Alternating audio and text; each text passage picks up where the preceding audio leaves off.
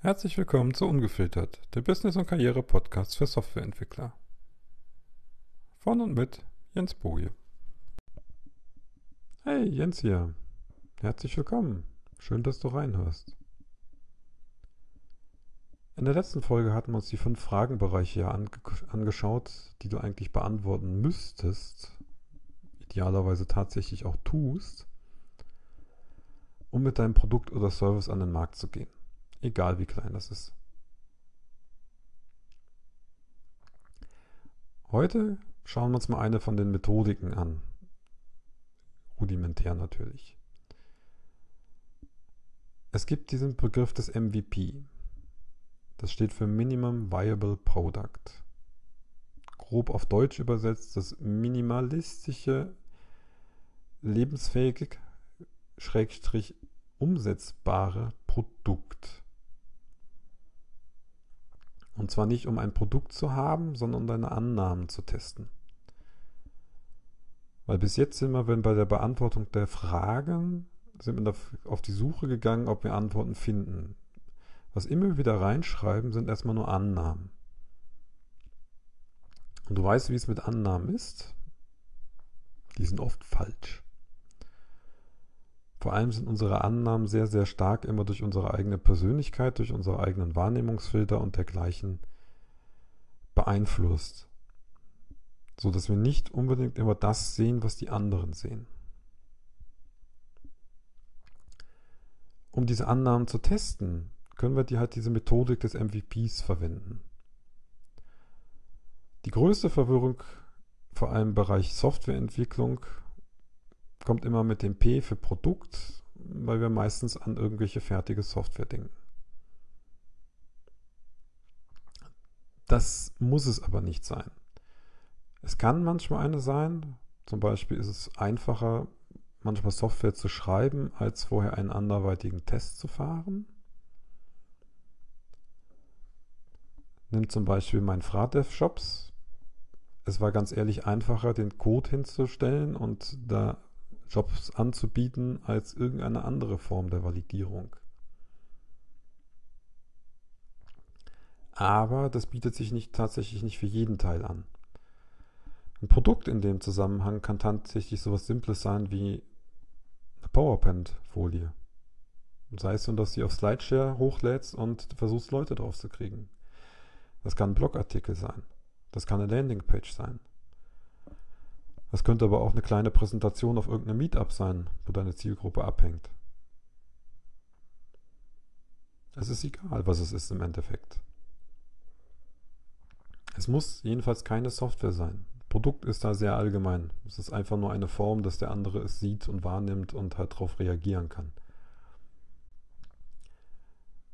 Das Viable aus dem MVP gibt an, dass es möglichst schnell umsetzbar ist. Also, dass es umsetzbar ist und lebensfähig. Wir haben tatsächlich nur das. Wir brauchen halt etwas, um diese Annahme zu testen, mehr nicht. Das kann hübsch sein, das kann hässlich sein, das ist egal, was, egal was ist, Hauptsache es funktioniert für den Test. Und das stellt tatsächlich der erste Bestandteil des Wortes sicher, das ist das Minimum. Das heißt wirklich das absolute Minimum, um zu testen, ob deine Annahme stimmt.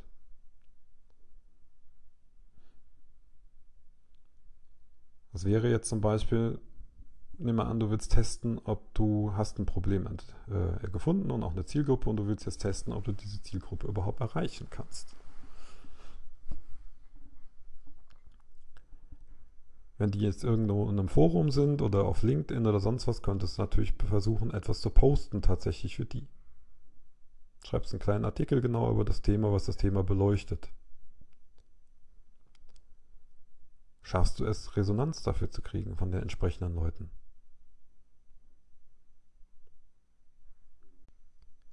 Hast du die Resonanz, kannst du an den nächsten Test gehen. Und so weiter und so fort, bis du dann irgendwo an diesem Punkt bist, dass die Leute tatsächlich was kaufen wollen. Oder was kaufen sogar. Weil mittlerweile hast du vielleicht etwas. Ist das nicht der Fall? Dann ist die Zeit nicht unbedingt vergeudet gewesen, weil du hast ja unter Umständen jede Menge gelernt. Und sei es nur, dass du gelernt hast, wie du vorgehst, diese Tests zu machen. Wie lange du dir Zeit gibst, diese Tests zu fahren, ich denke, das ist persönlicher Geschmack. Es gibt Leute, die mit ihren Sachen nach einem Monat aufgeben, wenn sie keine Resonanz haben. Es gibt Leute, die es versuchen, ein halbes Jahr zu finden, äh, zu machen. Der mit dem Monat kann erfolgreich sein, der mit dem halben Jahr kann erfolgreich sein. Ist jedem meines Erachtens persönlich selber überlassen. Da wir meistens aber sehr ungeduldig sind, weil wir ja gerne schnell Antworten haben wollen, so geht es mir zumindest, tendiere ich eher zu kleineren Tests und äh, kürzeren Zeiträumen. Also gerade wenn ich damit arbeite oder so, dass ich Werbung da drauf schalte auf irgendwas, dann will ich, äh, kannst du tatsächlich drei, teste drei Tage und wenn du die Leute überhaupt nicht mal auf deine Werbung klicken, ist deine Werbung schon scheiße. Oder du erreichst nicht die richtigen Leute oder das Problem ist falsch beschrieben. Aber mit dem Ganzen kann man arbeiten. Und da erinnern wir uns mal zurück, was ich eingangs irgendwann mal gesagt habe bei der Serie. Fange klein an. Dein erstes Produkt wird sehr wahrscheinlich nicht funktionieren.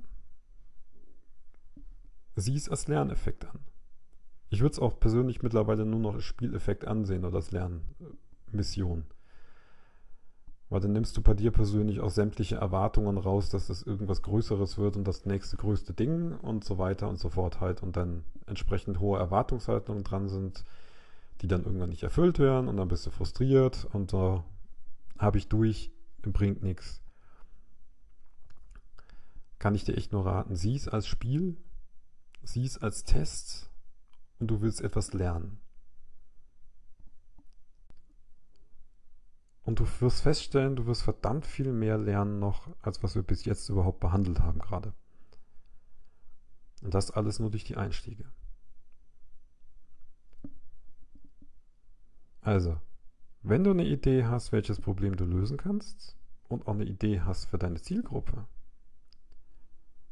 dann versuch mal mit einem Artikel, einem Vortrag oder irgendwas in der Richtung, das genau das Problem behandelt, und mögliche Lösungen vielleicht sogar aufzeigt. Muss aber nicht mal sein.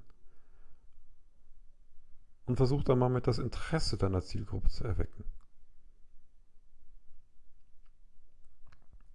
Vielleicht ist das Problem, was du als Problem siehst, ja gar kein Problem für deine Zielgruppe.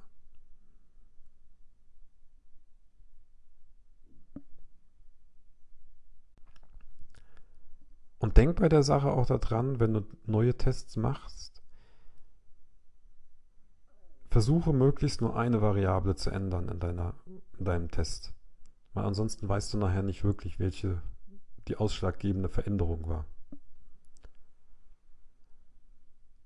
Das kann manchmal am Anfang ganz frustrierend sein, kann aber auch relativ schnell der, schon die ersten Tests zeigen, dass, es, dass du in die falsche Richtung läufst und dann musst du dich halt umorientieren.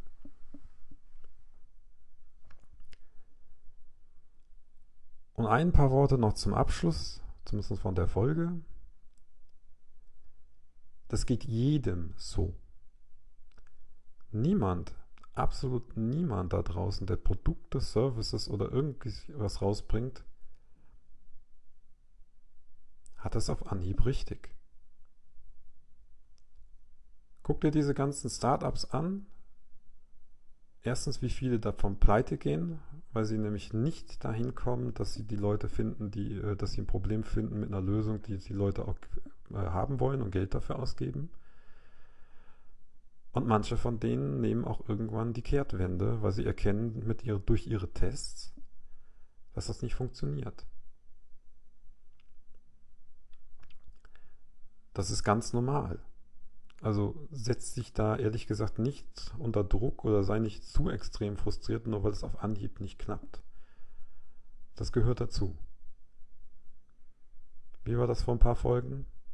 Die Nummer 1 Fähigkeit ist die Frustrationstoleranz. Damit kannst du sie üben. Glaub's mir. Bis zum nächsten Mal.